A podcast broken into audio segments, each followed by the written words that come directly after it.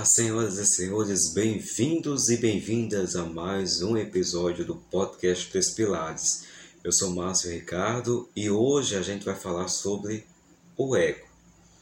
Mas para uma melhor explicação, a gente vai dividir em id, superego e ego.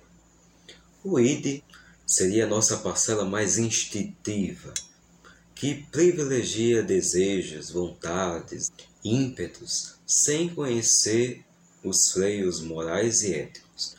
Já o superego seria o oposto. Sua característica é justamente impor limites, consideradas adequadas frente à cultura e à boa convivência. O ego, por sua vez, surge como meio do caminho entre essas duas faces. Um mediador que escuta a natureza quase animalesca do id, ponderando-as em conformidade às repreensões do superego. Em outras palavras, o ego é o eu que ouve tanto as vozes imperativas, famintas pela autossatisfação, doa a quem doer, quanto os conselhos de um vigia muito rígido, buscando o equilíbrio e o entendimento entre as partes. É claro que essa disputa nem sempre acaba em empate. Dependendo da situação, o eu pode pender por um lado ou pelo impulso. O ego principia seu desenvolvimento precisamente quando os impulsos primitivos começam a conhecer as simples dinâmicas da vida. Não depende inicialmente de instruções formais, aprende pela experiência, por assim dizer. Dessa forma, vai controlando o id. Mais tarde, a educação oferecida pelos pais em primeiro lugar, depois nas escolas, convivência social e demais formas de transmissão de código cultural lhe dará o mecanismo do superego. O indivíduo que assimilou orientações sobre o ideal de comportamento mostra-se muito civilizado ele evita se sujar, recolhe o lixo, cumprimenta as pessoas, respeita a ordem da fila.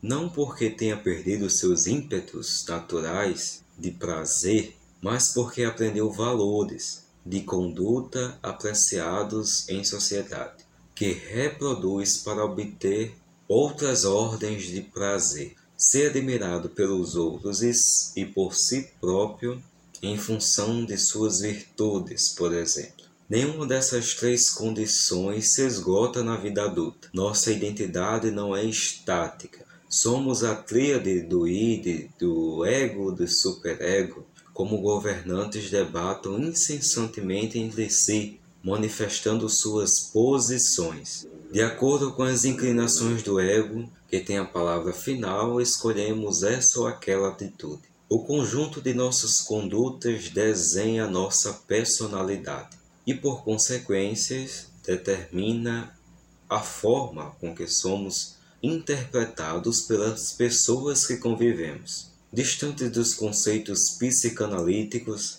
o uso da palavra ego obedece em sentidos menos complexos. Sabemos que a definição de ego, como equivalente à arrogância, vaidade, prepotência, orgulho e individualismo, não é correta. Porém, são essas conotações com as que mais nos deparamos. Faz sentido, pois o ego é o próprio eu. Logo, criar correspondências entre ego e traços de personalidade que centralizem o eu, expressando uma suposta superioridade em relação aos outros, não é incompreensível. Possivelmente argumentaríamos sentenças pejorativas associando o ego elevado a excessos desagradáveis e incondenáveis. Um ego forte na concepção freudiana é aquele que se constrói em busca do equilíbrio, do id e superego. Não ignora nem empodera em demasia nenhum dos impulsos. A tarefa não é fácil e, sem dúvida, representa um propósito a ser desenvolvida pela vida toda. Porém, ao mirar nesse objetivo, a identidade ganha um instrumento para a autoanálise e um norte para o autodesenvolvimento. Começa a pensar o ego como que ele é, um mediador. Quanto mais você investir na capacidade de executar tal função com destreza, mais evoluída será a sua personalidade. Por isso, investe em terapia para conhecer o ego. Sozinhos nem sempre conseguimos diagnosticar entraves do superego ou compulsões do id. O terapeuta nos apresenta um novo espelho. A luz, demandas reprimidas, que repercutem em diferentes traços de nossa identidade, como hábitos, vícios e dificuldades. O superego cobra que você faça uma dieta, faça atividades físicas diariamente, abandone o cigarro. O id em contrapartida não está muito preocupado com a sua saúde. Ele aprecia os prazeres de imediato. As recompensas instantâneas com o fast food a maratona de séries e o cigarro oferece. E o ego, como interfere nisso? Bom, se ele acreditar que é a vez do superego imperar, promoverá uma radical mudança na rotina. Corta tudo o que o superego exige. Lógico, o id ficará contrariado. Quem já tentou fazer rupturas drásticas sabe que dificilmente manterá a ordem por muito tempo. Para evitar frustrações, convoque o ego como um negociador. Dê espaço para que o id e o superego sejam ouvidos. Diminua a quantidade de cigarros, introduza uma alimentação mais saudável. Mas permita deslizes sem culpa. Encontre uma atividade física agradável para fazer duas vezes por semana. Conforme os dois lados estiverem conciliados, o id aprenderá novos prazeres. Passará a apoiar as decisões do superego, pois nelas encontra satisfação. Lembre que o ego se constrói a partir de experiências. Uma viagem, um filme, uma palestra, um livro, uma conversa são referências que enriquecem e aguçam seus parâmetros. As experiências têm o poder de renovar opiniões desacomodar crenças e indicar outras fontes e prazeres. Podem representar lições de humildade, nos solicitar novas habilidades, inspirar reflexões necessárias. E não pense que você já aprendeu tudo sobre isso. A pressa justifica nossa descortesia. Nossas convicções fazem do outro um errado nossas narrativas são mais interessantes do que as dos amigos. Pare um instante e pondere. Qual o espaço para escuta efetiva e para abertura dos pontos de vista alheios existem em sua vida?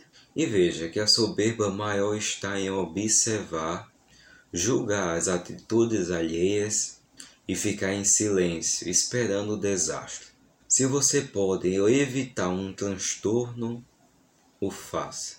Compartilhe seu conhecimento e sua experiência. Apenas seja cauteloso ao transmitir o seu apoio a partir de uma abordagem amigável, solícita. Acredite, você consegue. E por fim, lembre-se que as pessoas envelhecem quando param de mudar.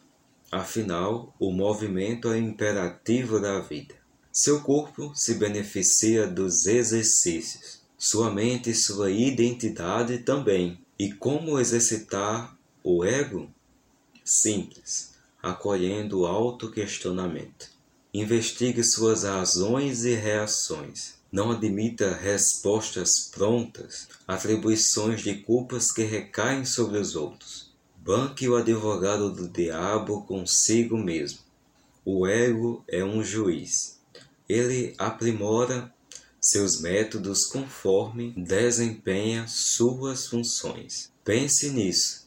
Quando entendemos que o ego não é um inimigo a ser combatido, mas sim uma parte intrínseca da nossa condição humana, ajustamos o nosso comportamento para a evolução. Há sempre lugar para o aperfeiçoamento. Então aproveite essas dicas e aprimore o seu ego. Não deixe que ele possa atrapalhar nem a si mesmo e nem aos outros. O podcast Três Pilares, por sua vez, está disponível nas principais plataformas de streaming. Então, é, nos aguarda e nos acompanha toda quarta e toda sexta com os episódios novos. Nos acompanha também nas redes sociais, no Instagram, no Twitter, com arroba pode Então já estou te esperando no próximo episódio. Até lá!